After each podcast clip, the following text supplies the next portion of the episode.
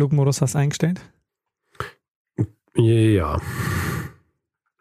ja, das heißt. Ja, halt beim einen Telefon, das andere ist so weit weg, das äh, Ach so. gibt keine Interferenzen. Lernen ein bisschen Geschichte. Lernen ein bisschen Geschichte, dann werden Sie sehen, Herr Reporter, wie das sich damals entwickelt hat. Wie das sich damals entwickelt hat. Hallo und herzlich willkommen bei Geschichten aus der Geschichte. Mein Name ist Daniel. Und mein Name ist Richard. Ja, und wir sind zwei Historiker, die sich Woche für Woche eine Geschichte aus der Geschichte erzählen. Immer abwechselnd erzählt der eine dem anderen eine Geschichte und derjenige, der die Geschichte erzählt, bekommt, weiß nicht, worum es geht. Genau. Wir sind angelangt bei Folge 298, Richard. Ja, Wir haben nur, 298. wir haben nur noch zwei Folgen ähm, bis zur äh, großen ähm, Jubiläumsgala. Jubiläumsgala. Oh yeah. ja, genau. Bis zur Ähm, großen 300. Und alle freuen sich natürlich, wenn die 300 dann vorbei ist, weil wir nicht jedes Mal erwähnen, wie nah wir schon an der 300 sind. Ganz genau.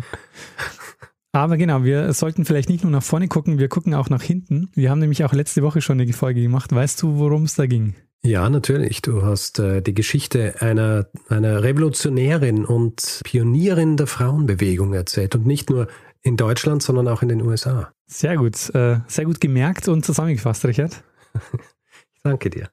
Ich habe jetzt zu der Folge noch kein Feedback, aber ich habe noch ein anderes Feedback zu einer anderen Folge, das ich gerne äh, mit Mhm. dir teilen möchte. Oh je, so wie du sagst, ist wahrscheinlich was aus einer Folge, wo ich irgendeinen Unsinn geredet habe, oder? Nee, es ist tatsächlich was, was mich sehr freut, nämlich äh, du erinnerst dich vielleicht an die Geschichte über das Axolotl, die ich erzählt habe. ja. Und äh, da ging es auch um eine Frau, nämlich äh, um Marie von Chauvin. Ja. Und äh, die als ja, Pionierin der modernen Zoologie ähm, die Verwandlung der Axolotl ähm, vorangetrieben hat. Mhm.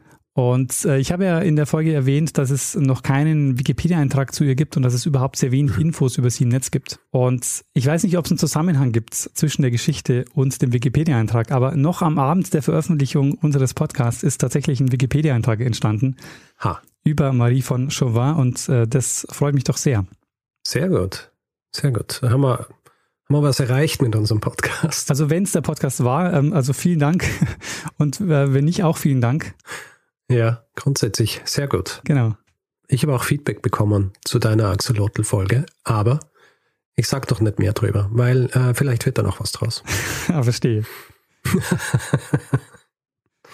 Äh, also eine coole Sache. Aber ähm, äh, ja, Was ist, was ist jetzt das für ein Spoiler, Richard? Aber, äh, Wie lange muss ich warten? wir sehen, dass die Leute auch in, in der Zukunft hier weiterhin reinhören. Ja, ach, ich möchte rausfinden, was es mit diesem Feedback auf sich hat. Was ja auch noch relativ oft kommt, ist die Frage, was ist mit Erwin Kreuz? Was wissen, wissen wir da schon mehr? Nein, leider nicht. Noch nichts gehört. Mal schauen, solche Dinge brauchen einfach Zeit. Wir nehmen uns jetzt auch Zeit, Richard, Oh, Ja. das wäre eine schöne Überleitung. für die nächste Geschichte, die du erzählen wirst. So ist es. Und ich äh, hoffe, du hast was Schönes dabei. Natürlich. Daniel, sagt dir der Name Pierre Ordinaire etwas? nee, also mir sagt das Wort ordinär was, aber Ja, nicht, ähm, nicht mit Ä, sondern französisch geschrieben. ja, Dr. Pierre Ordinaire. Sagt dir nichts? nee, sagt mir nichts. Sehr gut. Es ist so, irgendwann gegen Ende des 18. Jahrhunderts soll ein gewisser Dr. Pierre Ordinaire ein Rezept für ein Getränk entwickelt haben. Hm. Dieses Getränk ist ein Destillat aus Wermut, Anis, Fenchel und einer Menge anderer Kräuter. Angeblich soll er aus politischen Gründen auf der Flucht aus Frankreich sich dann im Jahr 1768 in einem Tal namens Val de Travers im heutigen Schweizer Kanton Neuenburg, damals unter der Herrschaft Preußens, niedergelassen haben. Aha. Und Val de Travers gilt seither gemeinhin als der Ursprungsort dieses Getränks.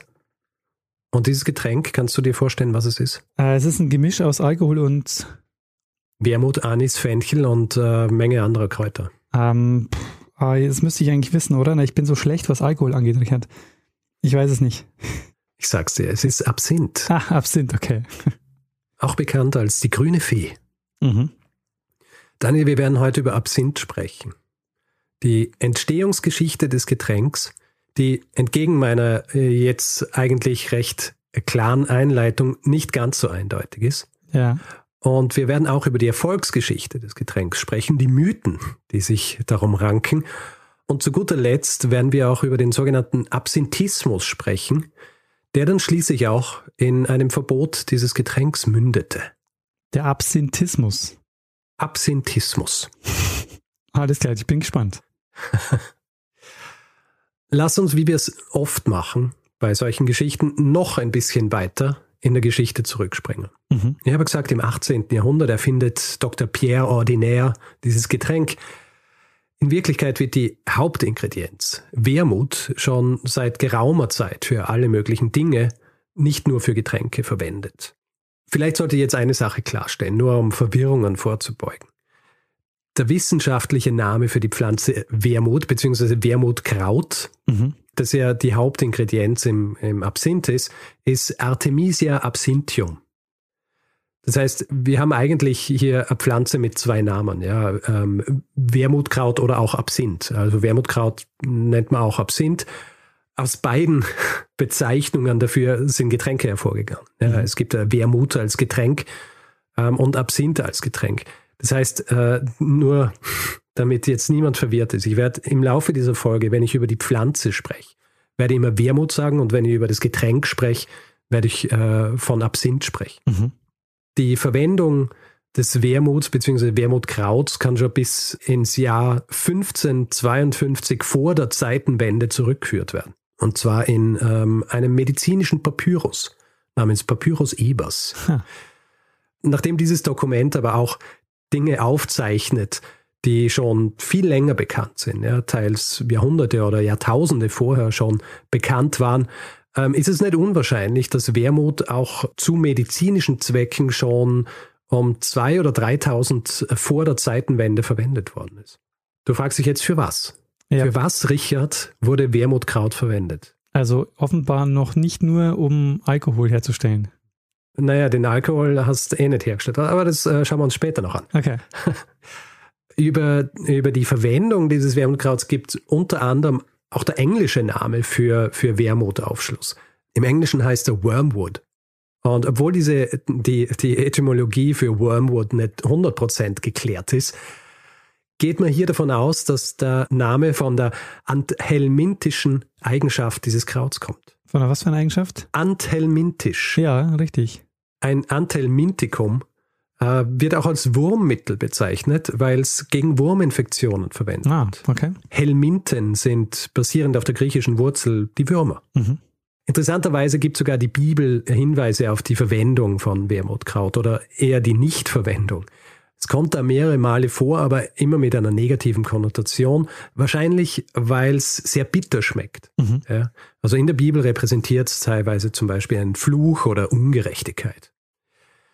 Aus dem Griechischen kommt dann schließlich auch die, die Benennung dieser Pflanze. Also ich habe ja gesagt, äh, der wissenschaftliche Name Artemisia absinthium. Und Wermut heißt auf Griechisch Absinthion und Absinthion heißt untrinkbar. Eigentlich. Also deswegen ist es auch von den Griechen in erster Linie medizinisch verwendet worden. Äh, zum Beispiel Pythagoras von Samos äh, verwendete weingetränkte Wermutblätter bei Wehen. Und Hippokrates hat Wermutextrakt bei Menstruationsschmerzen und rheumatischen Beschwerden verabreicht. Und auch im Mittelalter galt Wermutkraut noch so als ein generelles Heilmittel und ist interessanterweise auch zum Abstillen verwendet worden. Mhm.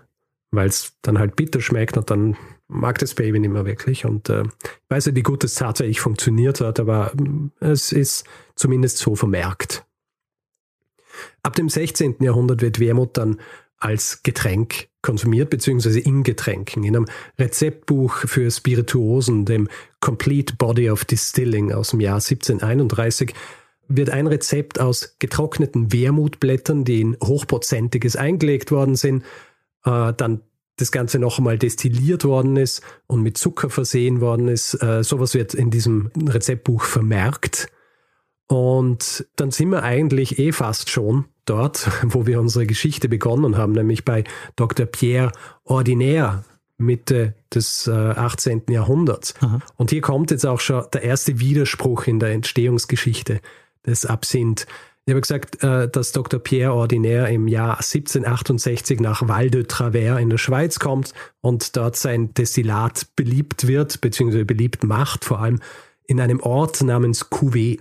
Tatsächlich ist es aber so, dass schon im Jahr 1737 interessanterweise über eine Restaurantrechnung belegt wird, dass Absinth damals schon getrunken worden ist. Hm.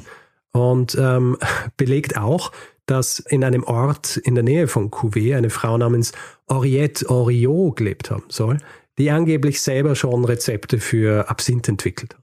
Ah, okay. Ich habe ein Buch, das heißt äh, Absinth, die Wiederkehr der grünen Fee aus dem Jahr 2006.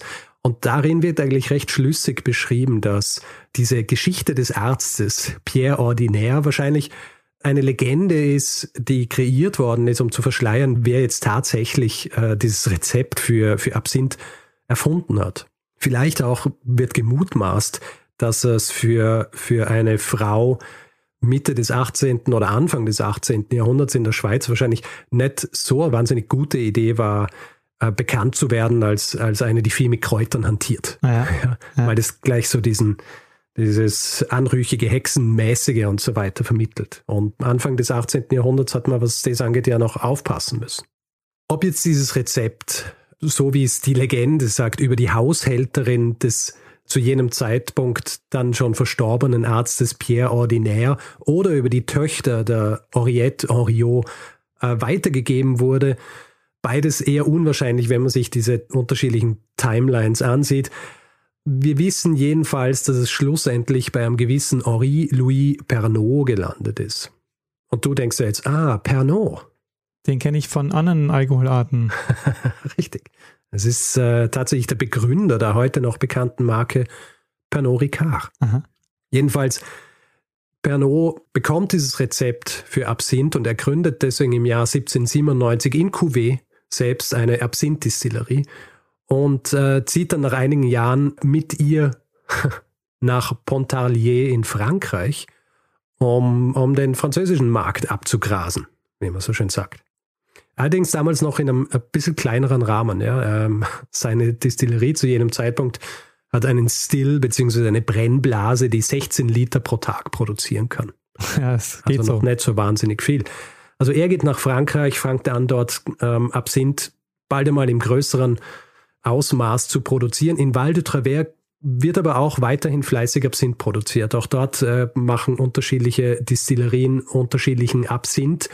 Und es wird dort auch noch äh, lang ein großer wirtschaftlicher Faktor bleiben. Mhm. Jedenfalls in Val de Travers wird äh, viel Absinth produziert und in Frankreich wird viel Absinth produziert und er freut sich sehr bald großer Beliebtheit, vor allem unter Soldaten, was eventuell auf die vorhin erwähnte Eigenschaft zurückzuführen sein kann. Mhm. Es ist nämlich so, der Absinth wird so richtig beliebt in dieser Zeit, als Frankreich Algerien erobert, weil viele Soldaten diese entwurmende Medikation, die sie grundsätzlich zunehmen, äh, zu sich nehmen haben müssen, dass sie die einfach ausgetauscht haben mit Absinth. Ja, das heißt, der Absinth hat dieselbe Wirkung gehabt, aber hat äh, gleichzeitig halt auch viel Alkohol enthalten und war deswegen auch um einiges beliebter. Ja. So richtig beliebt wird Absinth dann aber vor allem durch eine Weinplage in Frankreich. Äh, Weinplage, die dafür sorgt, dass die Produktion von Rotwein erheblich eingeschränkt werden hat müssen oder eingeschränkt wurde und deswegen anderen alkoholischen Produkten auch den Weg geebnet hat.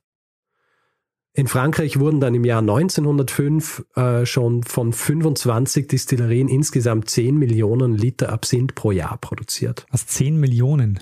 10 Millionen Liter. Und in Val de Travers zu Hochzeiten stattliche 600.000 Liter.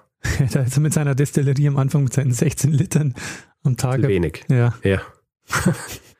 Ist ein bisschen was dazukommen. Also ich muss dazu sagen, ich habe gesagt, es geht re relativ schnell. Da, es liegt das ganze 19. Jahrhundert dazwischen. Ja. Also die Beliebtheit des Absinth ist allerdings nicht nur auf die Soldaten oder auf diese Weinpest zurückzuführen, sondern auch auf die Tatsache, dass es so ein bisschen ein Modegetränk wurde im 19. Jahrhundert in Frankreich. Ja?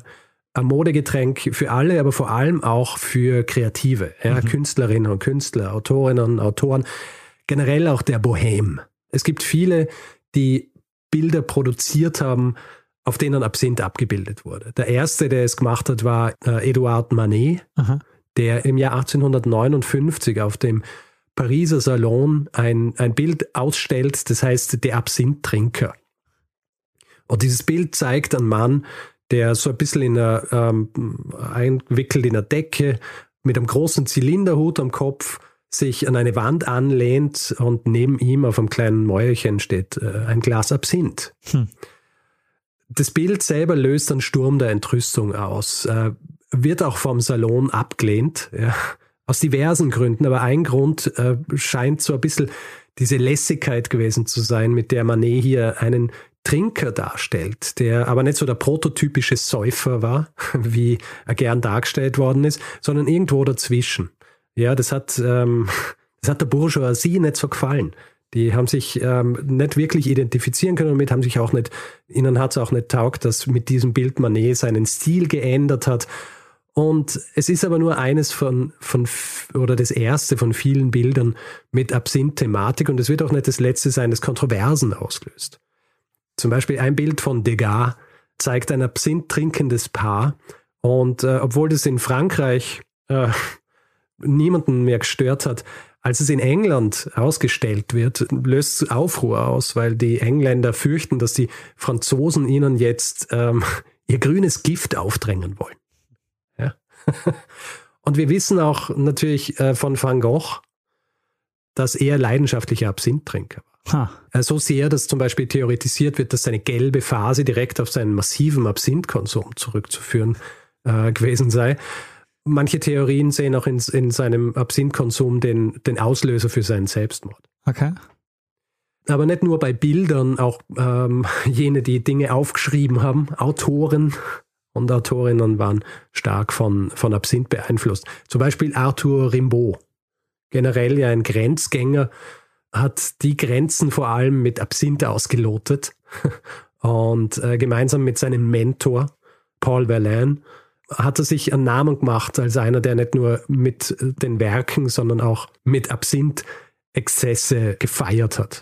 Okay.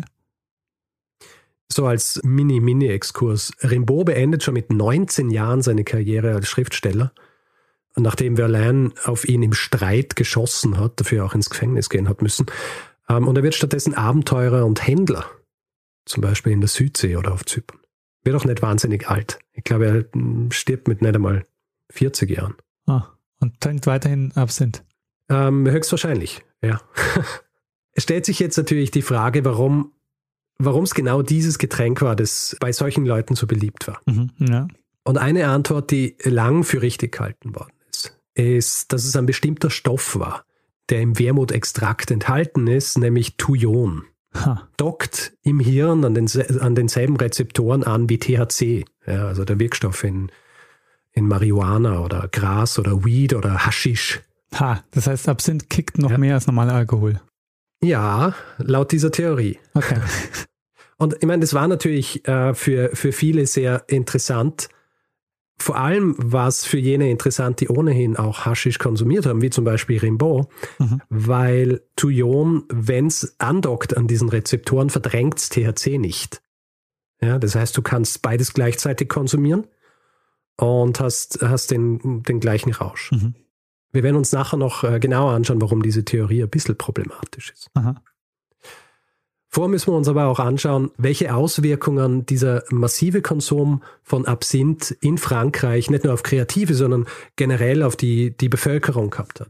Es war nämlich natürlich so, dass Absinth nicht nur bei den Kreativen so beliebt war, sondern es war in allen Kreisen beliebt. Ja, also schon in den 1860er Jahren war es normal, dass äh, viele Leute nach der Arbeit sich ein, äh, ein, ein Absinth gegönnt haben, ja, in der sogenannten grünen Stunde.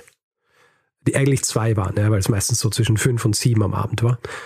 Und das Ganze war auch so verbunden mit ein bisschen Ritualen. Grundsätzlich, wenn Absinth getrunken wurde damals, dann bist du in ein Lokal gegangen, wo auf einem Tisch ein großer Wasserbehälter stand mit mehreren Hähnen. Und wenn du dir deinen Absinth geholt hast oder hast ihn gekriegt, dann hast das Glas unter so einen Hahn gestellt, hast übers Glas einen gelochten Löffel gegeben, auf dem ein Stück Zucker gelegen ist. Und hast dann von diesen Hähnern Wasser drüber tropfen lassen, das eisgekühlt war. Und wenn Wasser in Absinth tropft, dann wird der Absinth milchig. Ja, das heißt, du siehst dann mit jedem Tropfen diese Schlieren, die gezogen werden durch das Wasser und ab einem gewissen Punkt wird es dann so milchig grün. Das ist das Einzige, was ich weiß über Absinth. Dass er grün ist? Ja, dass du, dass er quasi erstmal, also dass er quasi trüb wird, ja. wenn, äh, wenn Wasser reinkommt. Ja. Aber das ist bei allen Anisgetränken so, oder? Ja, genau. Das haben wir ja bei Raki auch. Ja. Ein zusätzlicher Grund, warum das Ganze so beliebt war, ist, dass es relativ günstig war. Also günstig zu erwerben und günstig zu produzieren. Und das Ganze sorgt für einen einschlagenden Erfolg des Absinth, vor allem im 19. Jahrhundert in Frankreich, auch in anderen Ländern, aber Frankreich war so ein bisschen das Epizentrum. Mitte des 19. Jahrhunderts allerdings macht sich auch in der Medizin schon ein bisschen Unwohlsein breit, was den Konsum von Absinth angeht. Dazu muss man sagen, im Jahr 1862 wird von einem schwedischen Arzt namens Magnus Hus oder Hus in Frankreich, also der in Frankreich Studien macht, wird von ihm befunden, dass Frankreich ein Alkoholproblem hat. Und er ist auch der Erste, der den Terminus Alkoholismus prägt. Ah, okay. Und Ärzte sehen einen Anstieg an schwerwiegenden gesundheitlichen Problemen. Ja, Dinge wie Anfälle, also so Krampfanfälle oder Sprachbehinderungen, Halluzinationen und schlussendlich auch Tod, äh, werden von ihnen dann auf den Absinth zurückgeführt. Mhm. Und sie nennen das Ganze dann Absinthismus. Ah, das ist Absinthismus, verstehe. Das ist der Absinthismus. Das Ganze wird im 19. Jahrhundert dann auch mit Experimenten untermauert. Es gibt aber wenige Aufzeichnungen darüber, wie stringent hier auch äh, wirklich gearbeitet worden ist oder wie wissenschaftlich tatsächlich gearbeitet worden ist. Ja, es, was sie zum Beispiel machen, ist, sie geben Mäusen Wermutextrakt, wo ja dieses Thujon enthalten ist. Und dieser Wermutextrakt, der sorgt dann eben oft für Krampfanfälle. Die Effekte des Thujons auf die Mäuse wird dann verglichen mit den Effekten von Alkohol auf die Mäuse, die ganz andere sind. Und der Schluss daraus, der gezogen wird, ist, dass es das Wermutextrakt sein muss, das schuld ist an all diesen vorhin genannten Symptomen, die bei Menschen auftreten. Und auf Basis dieser wissenschaftlichen Erkenntnisse, wenn man so will, entsteht dann sowas wie eine Absinth-Abstinenzbewegung, die interessanterweise oder vielleicht sogar verständlicherweise mitgetragen wird von den französischen Weinbauern. Ja, das glaube ich. es gibt auch noch andere, es gibt Schriftsteller, die sich auch so auf diese Seite stellen. Emile Solar zum Beispiel schreibt auch darüber, dass Wein im Grunde das Einzige ist, was getrunken werden soll und nicht dieser Absinth. Dazu stellen sich auch Gruppierungen wie, ähm, wie die Kirche auf die Seite der, der Abstinenzler, der Absinth-Abstinenz. Also Kirche, äh, generell konservative Kreise hängen sich jetzt gern an an diese Bewegung. Vor allem auch, weil ja viele, die bekannt sind dafür, dass sie dem Absinth zugeneigt sind, aus Kreisen kommen, die, wie sie finden, zuständig sind für einen Sittenverfall oder vielleicht sogar für so revolutionäre Tendenzen. Mhm. All diese Dinge zeigen Wirkung, aber es dauert ein bisschen. Also erst gegen Ende des 19. Jahrhunderts wird auch der französische Staat hellhörig, merkt, es gibt hier eventuell ein Problem, hält sich bis dahin relativ vornehm zurück, wohl weil die Einnahmen durch die Besteuerung auf äh, Absinth relativ hoch sind. Ja, weil halt so viel konsumiert wird. Und deswegen kümmern sie sich nicht wirklich darum. Aber nachdem diese Kampagnen in der Öffentlichkeit immer lauter werden, dass was gemacht werden muss, können sie es einfach nicht mehr ignorieren. Es wird zuerst einmal versucht, diesen Auswirkungen oder den, den Wirkungen oder der Wirkung des Absinths entgegenzuwirken und zwar mit einer etwas eigenartigen Methode. Im Jahr 1908 wird ein Gesetz verabschiedet, das anweist, dass der Alkoholgehalt in Absinth zu erhöhen sei. Es ist nämlich so, zu jener Zeit gingen viele davon aus, dass die all diese Probleme oder dass viele Probleme, die äh, durch den Absinth ausgelöst werden, dass sie ausgelöst werden, weil die Qualität des Alkohols zu schlecht ist. Ja? Also die sagen, es ist nicht die Quantität, sondern es ist die Qualität. Der Gedankengang hinter diesem Gesetz war jetzt, dass nur die Produzenten, die wirklich qualitativ hochwertigen Alkohol verwenden, auch in der Lage sein werden, dieses Gesetz zu befolgen. Ja, und Absinth zu produzieren, der auch tatsächlich einen höheren Alkoholwert hat als, als vorher. Auch in anderen Ländern versucht man jetzt dem Absinth-Problem entgegenzuwirken. In der Schweiz zum Beispiel wird Absinth schon im Jahr 1910 verboten.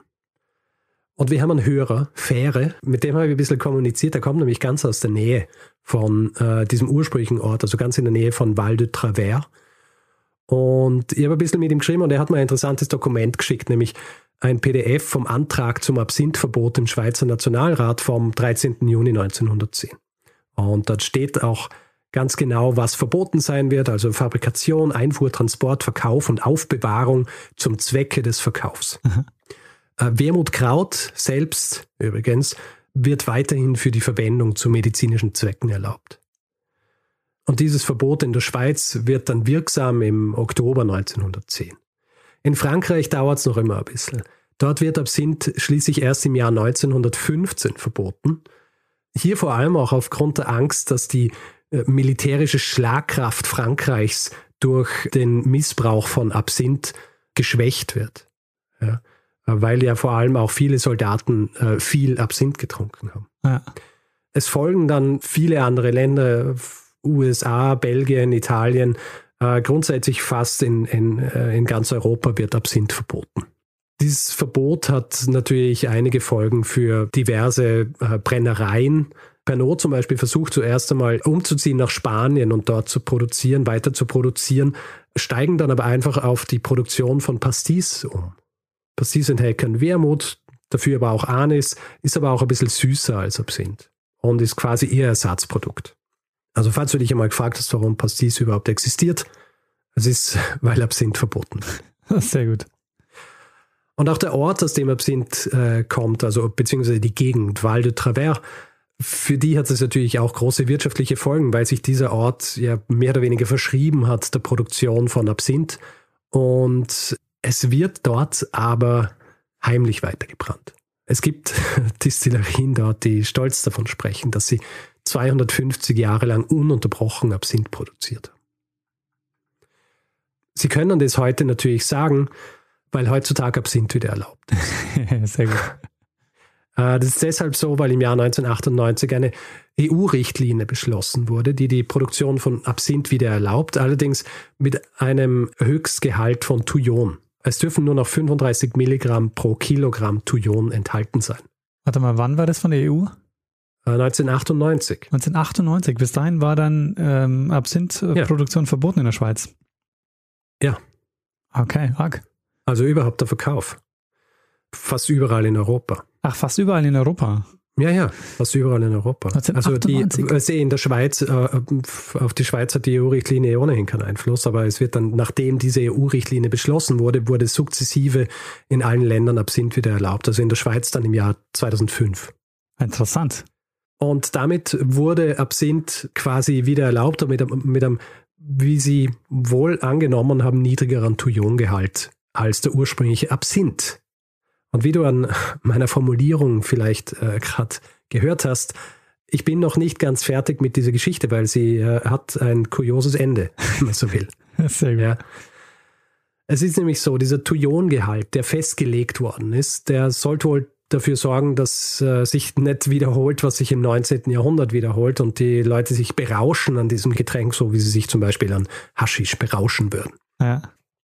Es ist allerdings so, bis in die 90er Jahre, späten 90er Jahre, Anfang 2000er war nicht einmal bekannt, wie viel Thujon tatsächlich in dem ursprünglichen Absinth enthalten war. Ja, also noch 1992 wird, wird eine Studie veröffentlicht, wo berechnet wird, dass wohl 260 Milligramm pro Liter Thujon in Absinth enthalten waren. Also das ist um einiges mehr als diese 35, äh, die zugelassen worden sind dann in der, in, von der EU. Es ist allerdings so neuere toxikologische Berechnungen ähm, anhand chromatographischer Methoden, basierend auf entweder alten Rezepten beziehungsweise Rezepten aus den Brennereien aus Val de Travers oder auch ähm, alten Flaschen, die gefunden worden sind.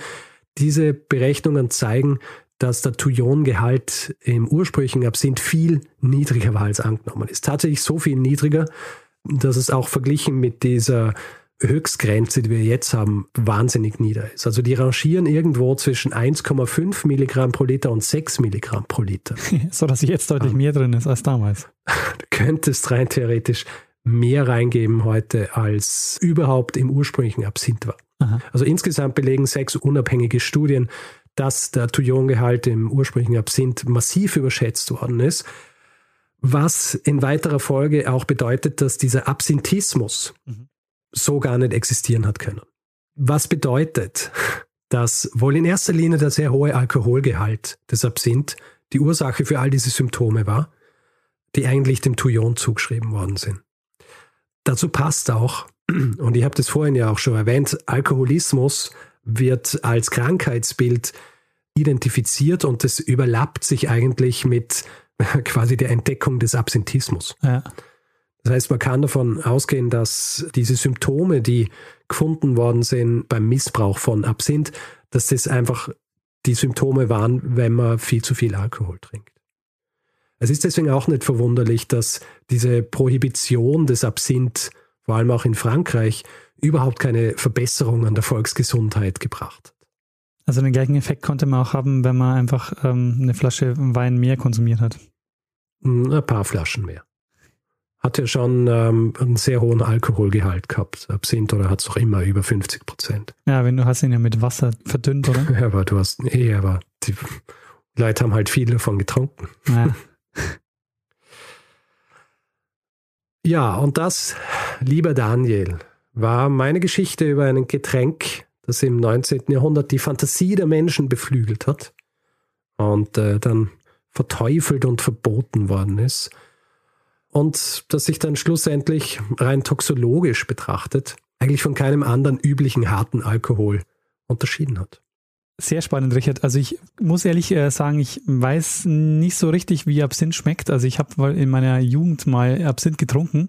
Naja, Anis halt. Genau, aber nachdem, genau, nachdem du jetzt gesagt hast, dass ab 1998 äh, erst überhaupt wieder äh, Absinth zugelassen war in Europa, bin ich mir gar nicht sicher, ob es nicht einfach nur irgendeine Art von Anis-Schnaps war und gar kein Absinth. Ja, ich muss ganz ehrlich sagen, mein feiner Gaumen ist nicht so fein, dass sie so wahnsinnig viel Unterschied schmeckt zwischen einem Absinth und, und anderen Anis-basierten äh, Getränken. Ja. Also, ich weiß nicht, ob der damals anders geschmeckt hat oder, ich meine, ich bin jetzt auch kein Absinth-Experte, ich habe jetzt nicht wahnsinnig viele unterschiedliche getrunken schon in meinem Leben. Ähm, habe ja noch nicht so viel Zeit gehabt dazu, ja. Interessanterweise, als er wieder erlaubt worden ist, da bin ich gerade 18 geworden. Ja, ich habe also. gerade gedacht, das wäre gerade so die Zeit gewesen, wobei, naja. Ja, ja, aber also äh, die Richtlinie, dass er dann tatsächlich erlaubt worden ist, das hat äh, ja pro Land dann noch ein bisschen gedauert. Naja. Vielleicht hier auch ganz wichtig zu sagen, seit Absinth wieder zugelassen worden ist, werben natürlich viele Hersteller von Absinth damit, dass Absinth diese über den Alkohol hinausgehende berauschende Wirkung hat, teilweise vielleicht sogar psychedelische Wirkung hat. Ja? Mhm. Also weil er Halluzinationen und solche Dinge, das ist Unsinn. also wenn du heutzutage irgendwo siehst, ein Absinth, der beworben wird mit, ja, trifft die grüne Fee, und, äh, und all solche Dinge.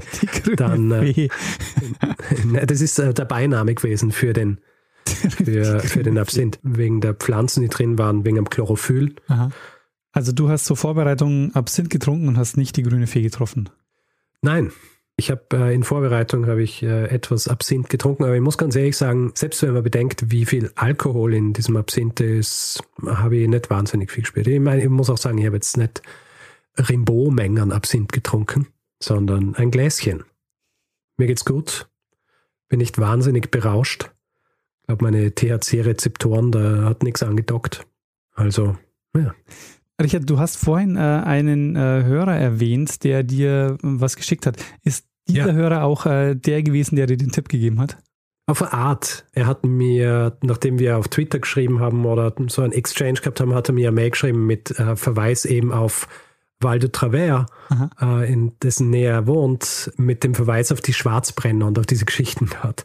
Und ich habe mir dann gedacht, hm, eigentlich würde ich gerne eine Geschichte über Absinth machen. Und dann ähm, habe ich eben noch ein bisschen mit ihm geschrieben. Er hat mir auch weitere ähm, Hinweise zur Literatur gegeben und zur Verfügung gestellt. Und ähm, ja, also ich würde sagen, er ist eigentlich Hinweisgeber. Ja, zumindest ist er die Inspiration gewesen für diese Folge.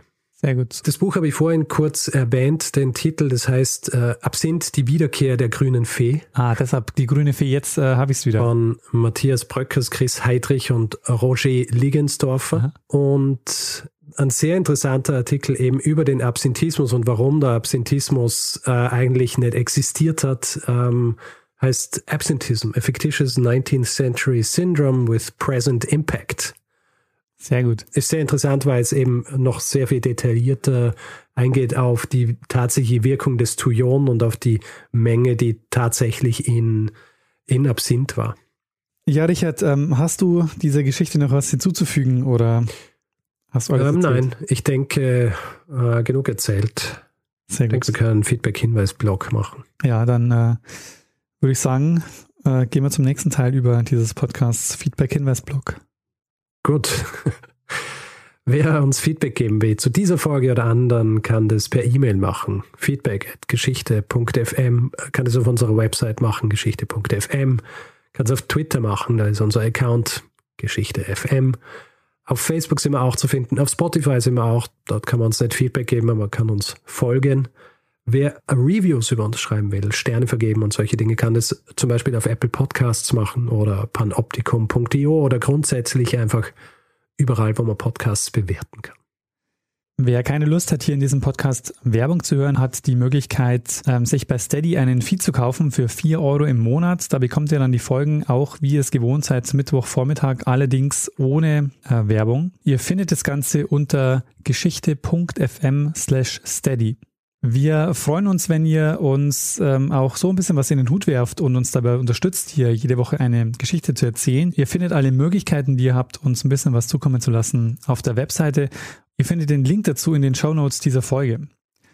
Und wir bedanken uns in dieser Woche bei Iris, Philipp, Annika, Dirk, Martin, Sebastian, Roman, Florian, Steve, Nicola, Nikolas, Jeffrey, Sabine, Lea, Bernd, Caroline, Vincent, Oliver, Christopher, Nele, Frank, Daniel, Laura, Tom, Rita, Silke, André, Sebastian, Jan, Oliver, Katharina, Lorenz, Jan, Günther, Michael, Nikolaus, Sascha, Wolfgang, Jan, Jana, Felix, und Britta.